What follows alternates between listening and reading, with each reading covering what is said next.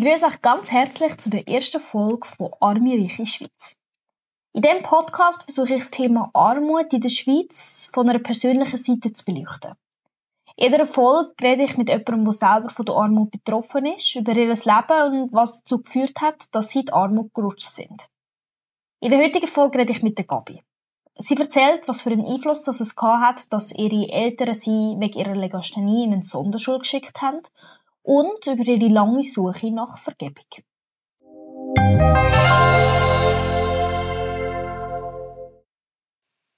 Liebe Gabi, ich freue mich mega auf unser Gespräch. Danke vielmals, dass du heute da bist. Es gibt ein Sprichwort, das heißt, Vergebung ändert nie deine Vergangenheit, aber deine Zukunft. Was, was denkst du, wenn du das, also das ist Lebensweisheit, was denkst du, wenn du die hörst? Es hat sehr viel. Und zwar, was bringt's dir, wenn du deiner Vergangenheit noch traurig? Du kannst sie nicht mehr ändern. Du hast sie gelebt. Du lebst in dem einen Wimpernschlag, in dem Augenblick.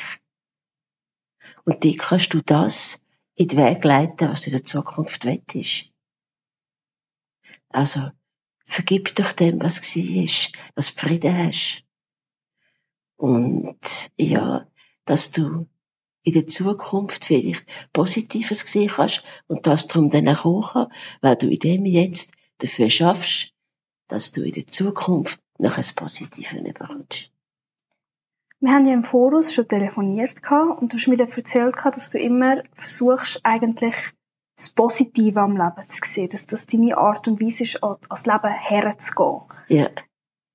Wie, wie, wie hast du das gelernt? Wie hast du das herbekommen? Also ich muss sehr weit ausholen.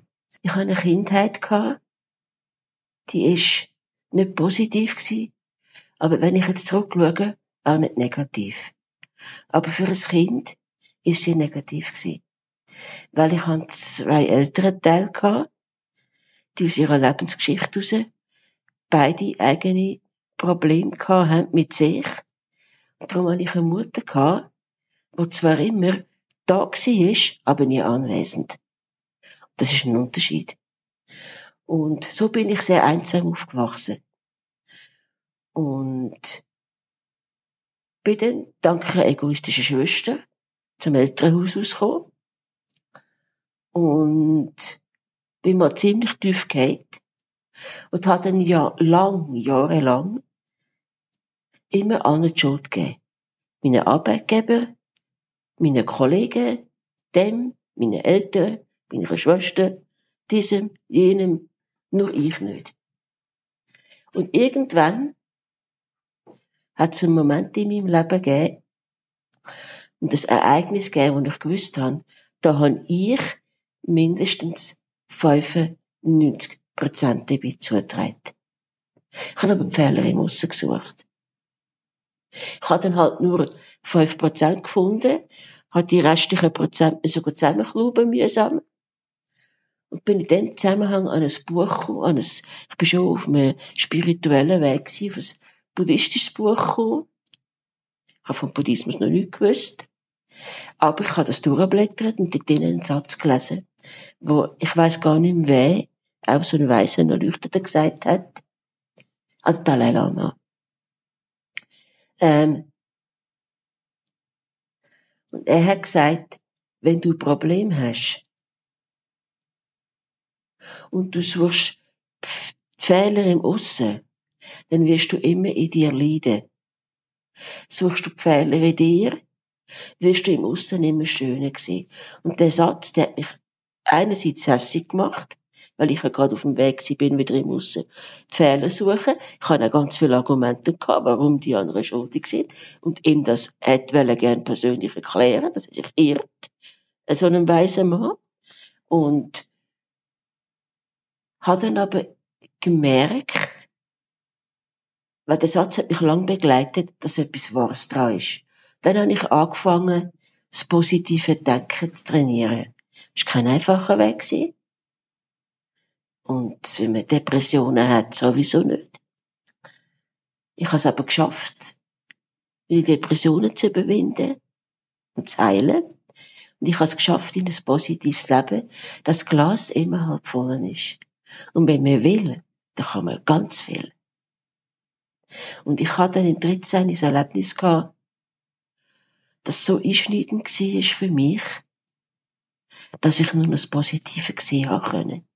Du hast jetzt vorher gesagt, dass du nach dem Auszug von deiner Schwester eine schwierige Zeit gehabt hast. Kannst du echt ein bisschen mehr davon erzählen, was dort genau passiert ist? Ja gut, ich bin aus einem Elternhaus gekommen, wo ich in der dritten Schulklasse, wo wir auf, von Neuenhof auf Baden gezügelt sind,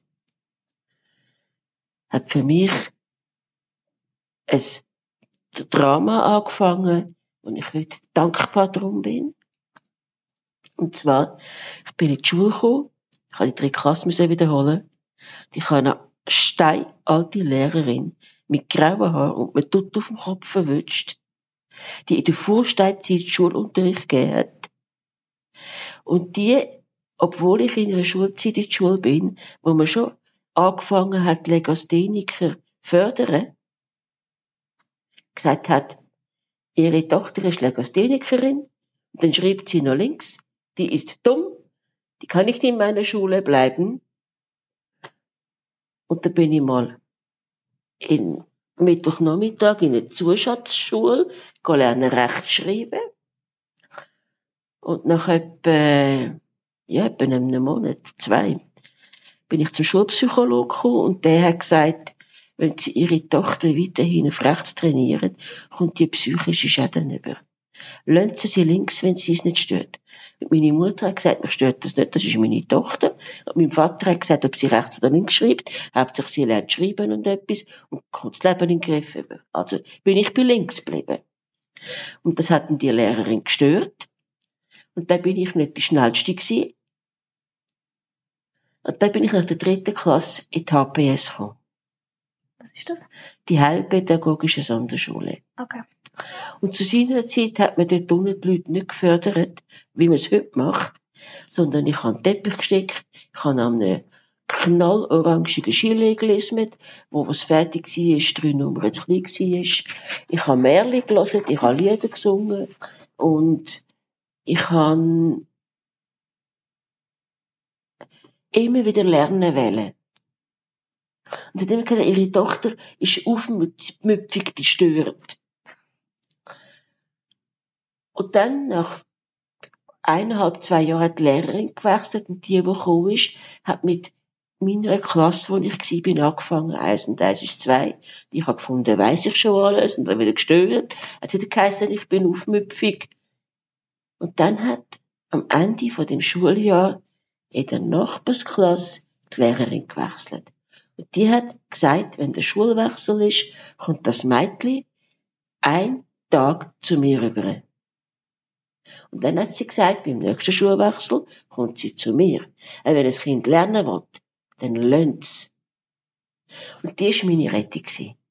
Die hat mir, obwohl ich Fehler hatte, über Fehler, ich habe mehr Fehler gehabt, wie richtiges, immer gesagt, wenn sie die Aufsätze abgegeben hat, darfst du auch ein Bild aussuchen, darfst du auch eins herkleben, weil der Inhalt ist tipptopp.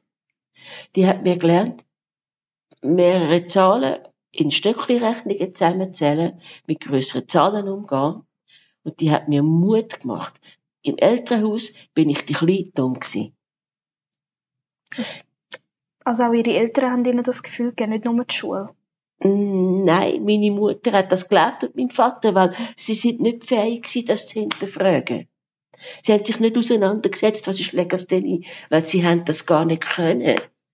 Und ähm, ich bin aus der Schule gekommen mit 15 und meine Mutter hat, hat mich zwei Jahre in ein Weichjahr geschickt und ich Gott sei Dank auch wieder einen Lehrer hatte, der mich Totenmügel getauft hat und mich gefördert hat bis zum geht nicht mehr. Und der mir mal gesagt hat, du bleibst da hocken, bis du das gemacht hast. Der Satz, ich kann das nicht. Den kenne ich nicht. Den gibt's in der deutschsprachigen Welt nicht. Und ich lüte deine Mutter an, sie muss dir keinen Mittag kochen. Und weil er so verbissen war, ist, hat es mir auch ein bisschen den Pfupf gegeben, aus dem Glaubensbild rauszukommen, ich sage nichts. Aber ich habe immer weiterhin geglaubt, ich sei behindert. Weil das hat man mir erzählt. Und ich bin ausgezogen mit 20 weil meine Schwester jemand für die Wohnung gebraucht hat. Und sie hat mir eine Stelle gesucht, wo ich die Wohnung zahlen kann, weil meine Eltern mich einfach in ein Lager gesteckt und nicht gemerkt, dass ich zu Grund gehe. Und so nach dem Motto, verraumt ist verraumt.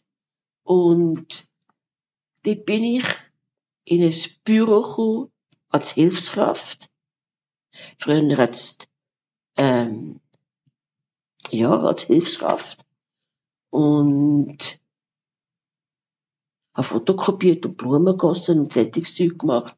Und habe eine furchtbare Bürokollegin gehabt, die mich die ganze Zeit psychisch transaliert hat und so wie gebraucht hat, dass ich nach einem Jahr, eineinhalb, gehen müssen, wo die ABB Plätze gespart hat. Und dann hat eine lange Arbeitslosenphase angefangen. In der, wo ich eine Therapeutin bekommen habe, eine Maltherapeutin, die mir mal ein Buchtitel aufgeschrieben hat. Der heisst Legasthenie als Erfolgschance. Und ich ein Buch gelesen habe, das hat ein Legastheniker geschrieben, bin ich ins Deutsche gefahren, meine Eltern haben schon draussen im Elternhaus von meiner Mutter gewohnt, habe das Buch auf den Tisch gelegt und gesagt, ich höre nie mehr, dass ich dumm, behindert bin oder nicht kann. Und das haben eine Tochter weniger. Und ich werde euch sowas von verleugnen, dass euch das Herz zerrisst. Weil mir zerrisst es auch gerade das Herz. Und ich habe gemerkt, meine Mutter hat schwer damit zu kämpfen gehabt, umzudenken. Mein Vater hat ziemlich gleich geschafft, weil der hat das nie so gesagt. Der hat mich vielleicht einmal so behandelt, aber er hat es nie ausgesprochen. Meine Mutter ist eigentlich die gewesen, die im Nichtwissen das ausgesprochen hat. Die auch mal unter anderem am Nachmittag, was bin ich etwa 17, am Kaffeetisch gesagt hat, wir haben irgendetwas diskutiert über den Zweiten Weltkrieg und über was dort gegangen ist. Und sie hat den ja live erlebt. Ja, zu heutigen Zeiten hat man dich vergast.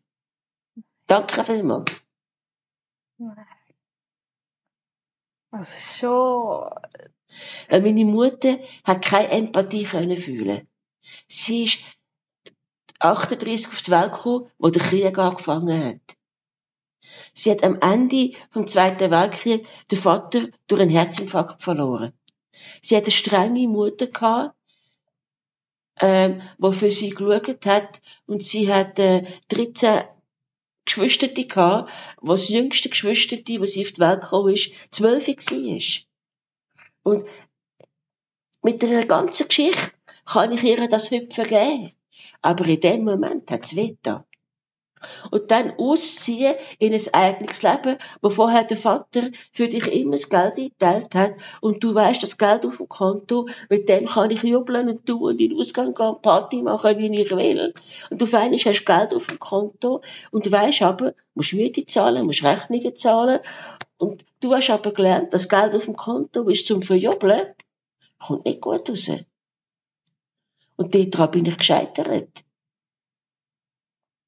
Ich habe, wo ich meinen Ex-Mann getroffen habe und Hilfe angenommen habe, äh, Schulden gehabt, wie eine, wo sicher eins, wenn nicht gar zwei, neue Wege gekauft hat. Und ich habe Probleme gehabt mit, dass ich geraucht habe mit einem Bürstenbinder und gesoffen habe, wie weiss ich weh. Also, ich habe kein räumliches Leben gehabt, weil ich bin einfach abgestürzt, weil ich, mir hat man den Boden weggenommen. Es ist niemand gekommen und hat gesagt, gut, ich, ich helfe dir, ich zeige das. Zuerst hat man mich gar nicht gehen lassen, wo man gemerkt hat, ich gang. Dann hat man mir ein Bett mitgegeben, man hat mir meine Bibel mitgegeben, man hat mir mein Gesangbuch mitgegeben und man hat mir ähm, geholfen, mein Vater hat mir geholfen, die Möbel zu zügeln. Ich bin dann noch ins Deutsche raus mit in die Ferien ins Elternhaus. Und dann ist mein Vater mit zu mir heimgekommen, hat mir noch Deckenlampen montiert, dass ich Licht habe, ist gegangen. Und ab dann bin ich alleine da gestanden. Das Leben funktioniert, habe ich aber nicht gelernt. Das habe ich mir selber müssen beibringen. Und dass man dann zuerst mal stürzt, ist logisch.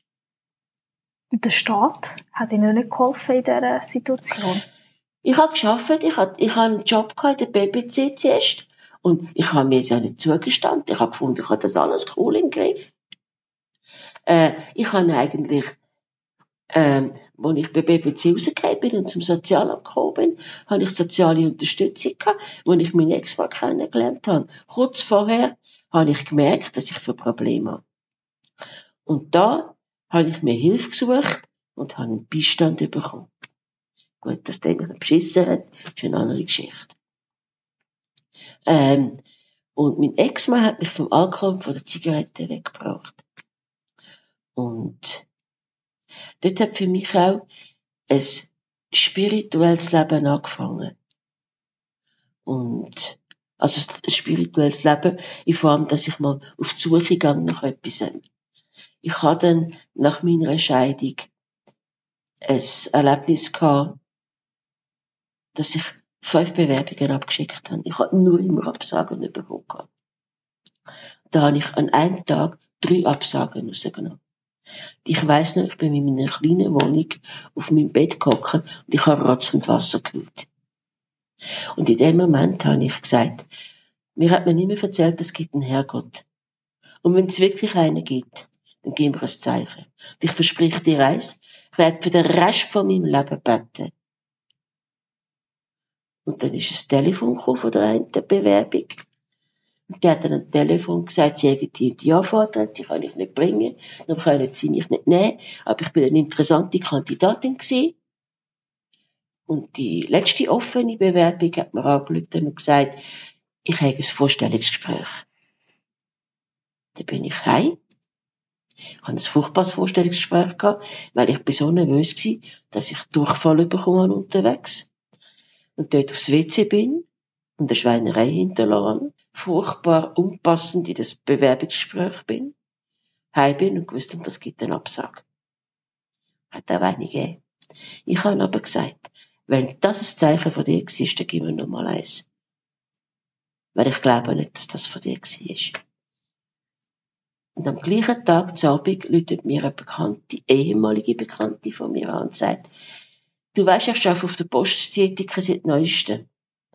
Ich habe dann dort Leute, die Päckchen abgeben von der Industrie, gefragt, äh, es gibt eine Firma, wo eine Frau kündigt wird, ist in der Kündigungszeit, und die schicken dir das Bewerbungsformular, kannst vorbeigehen. Da habe ich mich dort beworben, bin vorbei, was wir angelötet haben, dann am gleichen Tag den Arbeitsvertrag unterschrieben. Ich habe sie dort mein Versprechen eingehalten. Ich bin kein gläubiger Mensch, was Christentum angeht. Ich habe mein Versprechen eingehalten. Ich habe dann gleich herausgefunden, dass die jeden Doppel nehmen, auf gut Deutsch gesagt, aber für mich war es ein Arbeitsplatz. Gewesen. Ich habe mich dort in eine sehr hohe Position geschafft, innerhalb von neuneinhalb Jahren. Nein, es war weniger. Etwa sieben Jahre sind es. Und ich bin raumvoll gegangen, was wir rausgeschmissen haben ich kann aufrecht können gehen. Und habe in dieser Zeit aber ganz viel bei mir gemerkt, was ich wert bin. Und drum, und was ich kann, wenn ich will. Und drum bin ich ab dann, es ist auf einem spirituellen Weg. Und nach 2013, da hat Schicksal dann auch wieder so für mich eine zwangsläufige Wegabbiegung eingerichtet, weil ich sie einfach nicht gesehen habe bin ich auf den buddhistischen Weg gekommen und seitdem gibt es für mich nur noch Positives. Aber ich kann auch ganz ohne im Nichts anfangen. Wir haben ja vorher, bevor das Gespräch angefangen hat, uns darüber unterhalten, was Armut oder Reichtum eigentlich bedeutet für uns. Und äh, du hast dann auch erzählt, dass du Armut gar nicht mal als etwas Monetäres anschaust, sondern etwas in uns drinnen. Und ich habe jetzt auch gemerkt, dass du wie im Laufe von deinem Leben der Reichtum in dir drinnen wirklich hast müssen erarbeiten und beigebracht hast. Aber gleichzeitig haben wir auch davon erzählt, dass du doch eine Zeit erlebt hast in deinem Leben, wo du dich rein materiell als arm bezeichnen würdest. Und es würde mich jetzt wundern, wenn, wir, wenn du deine jetzige Situation anschauen würdest, würdest du dich dann immer noch als materiell arm bezeichnen? Also ich muss so sagen, ich habe bevor ich den Arbeitsplatz bekommen für neuneinhalb Jahre, von 200 Franken unter dem Existenzminimum gelebt. Ich habe immer gejammert. Ich habe immer zu wenig gehabt. Mir ist immer schlecht gegangen. Ich bin danach arbeitslos geworden. Ich hatte die ersten zwei Jahre temporäre Einsätze gehabt. Und dann noch vom RAF Zeit, wo es gut geschrieben war, bin ich zum Sozialamt gekommen und habe einen fürchterlichen Druck erlebt, von wegen Wohnung aufgeben. Gerade in einer Zeit, wo ich mein Elternhaus im Deutschen verkaufen hätte sollen. Und von Arbeit suchen. Und das war ein Druck. Wenn man nicht härter wie Granit ist, dann muss der einen kaputt machen. Und zwar psychisch. Also Sozialämter, die können sozial langsam streichen. Da, was ich erlebt habe und was ich höre von Leuten rundherum, ist Chapeau. Und ich habe um meine Wohnung gekämpft, bin zu einem Psychiater gekommen. Und der hat der geschrieben und hat mir nur gesagt, ich soll ihm sagen, was er schreiben soll. Und hat gesagt, ich lebe es nicht zu, ich kann es ihm zugelesen und zukleben. Und der hat ihr geschrieben, wenn sie mir den letzten Halt nehmen in meine Wohnung, dann müssen sie alle meine Klinikaufenthalte zahlen und er sorge dafür, dass sie dran kommen, weil er einen Menschen gesundheitlich schädigt. Weil sie einen Menschen bewusst gesundheitlich schädigen. Es ist der letzte Halt für mich in meinem Leben. Weil ich habe eine IV gehabt, die gelaufen ist. Ich habe vom RAF einen Coach bekommen. Der Coach hat mir gesagt, ich suche Ihnen keinen Arbeitsplatz. Ich baue Ihnen ein Fundament. Und der hat mich zur IV gebracht. Und das ist dann meine, mein, eigentlich mein Rettungsvater gewesen, der nebenbei gelaufen ist und ich gar nicht gemerkt habe am Anfang, wo ich jetzt erst realisieren kann können und weiß. Und äh, ich habe dann, weil ich meine Wohnung behalten habe, im Monat von 700 Franken gelebt. Ich habe davon mein Essen gezahlt, ich habe zwei Katzen gefüttert, ich habe mein Telefon gezahlt, ich habe mir Kleider gekauft, ich habe sonst Rechnungen gezahlt. Das Einzige, was davon gezahlt, war, ist Miete und Krankenkasse. Der Rest von meinem Leben habe ich mit 700 Franken bestritten. Ich bin aber nie arm. Ich habe immer qualitative Kleider angehabt. Ich habe immer, wenn man zu mir gekommen ist, qualitative, gesunde, bio und aus dem Reformhaus Nahrung auf dem Tisch gehabt. Ich habe nicht wie andere zehn Käse auf dem Tisch gehabt, sondern nur zwei, aber dafür Qualität. Und ich habe mich mein kleines Nest, mein kleines Schloss, wie man meine Wohnung bezeichnen will, die habe ich mir erhalten, die habe ich mir schön eingerichtet und dort drinnen habe ich mich reich können fühlen.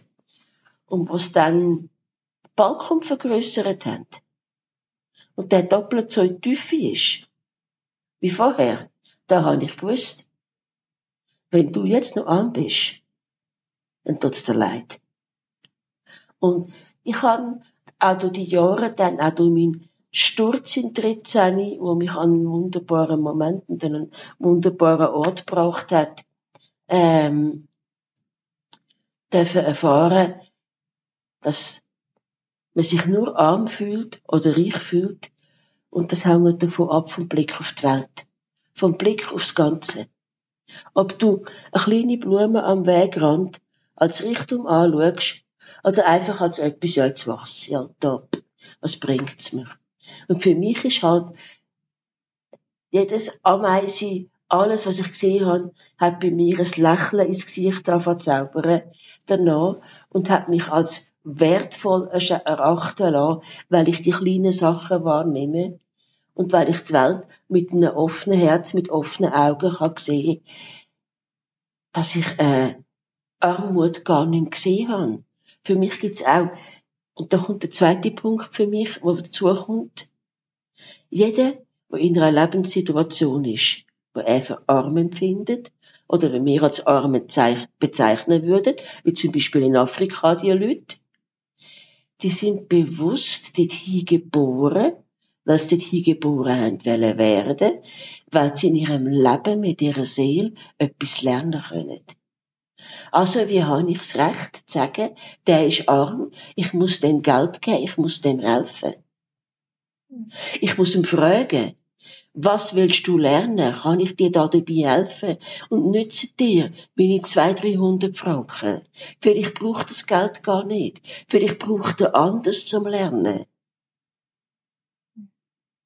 Alle die Kinder, die dort unten verhungern, die haben einen Teil mit uns zu tun. Wenn wir Geld schicken, ändert mir die Tonne nichts. Die hat einen Teil mit uns zu tun. Mit unserem Verhalten da. Wir müssen uns ändern, dass wir dort etwas verändern. Es ist alles miteinander verbunden auf dieser Welt.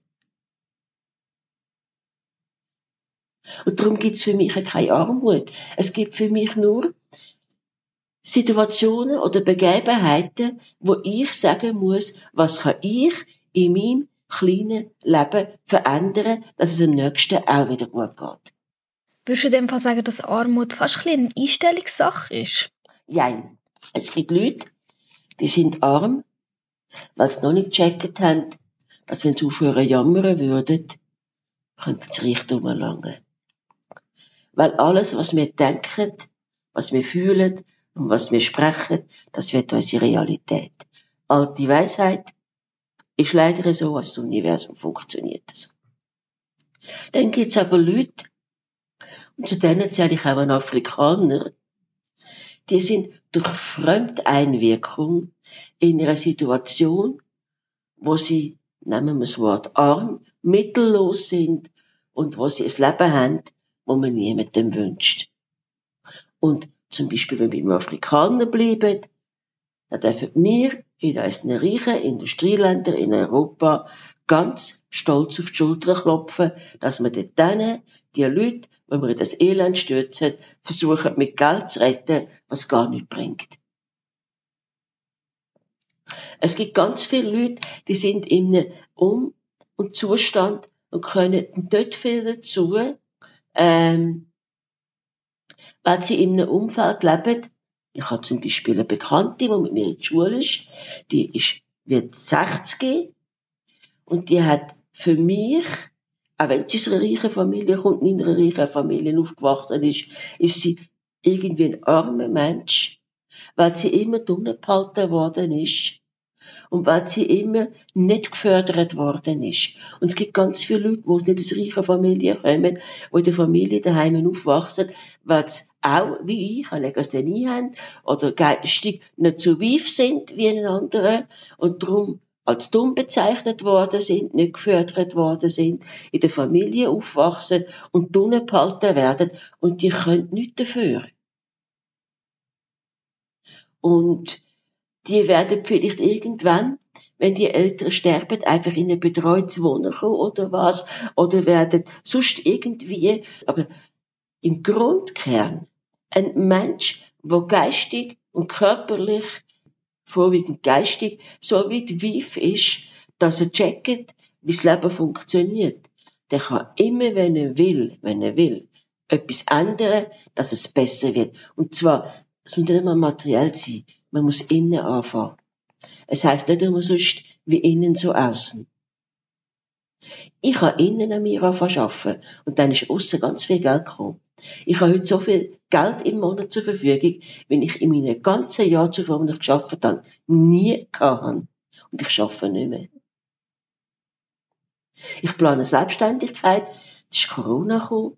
Ich habe die Ausbildung, hat es mir verhauen mit Corona. Ich weiss, ich werde meine Ausbildungen machen, ich werde meinen Weg gehen, ich werde selbstständig noch arbeiten, dort, wo ich Freude daran habe, weil ich will arbeiten, ich will dieser Menschheit etwas geben dem, was ich bekomme. Aber ähm, nur daheim zu hocken und zu sagen, der Arbeitgeber hat mich gekündigt, ich finde keine Arbeitsstelle mehr, weil ich 50 bin, ich bin nicht mehr wert, ich warte, bis ich pensioniert bin. Das ist ein zu einfacher Weg. Und der, der ist selber schuld.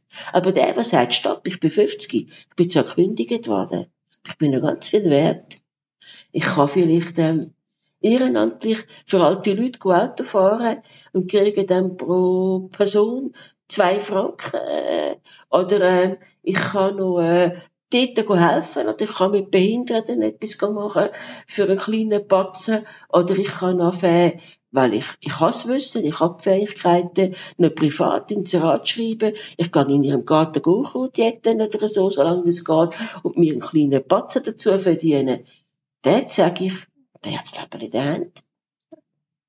Wir haben uns, wir sind unser Glück ein Eigenschmied von unserem Leben. Wir entscheiden, was durchgeht. Geht's gerade durch eine Geisterbahn, auf gut Deutsch gesagt, und durchs finstere Tal, oder geht's, ähm, über die schönsten Hügel mit der besten Aussicht, ähm, so leicht und so schön, dass alle neidisch könnten sein. Wir, wir gestalten unser Leben mit dem, was wir lernen wollen.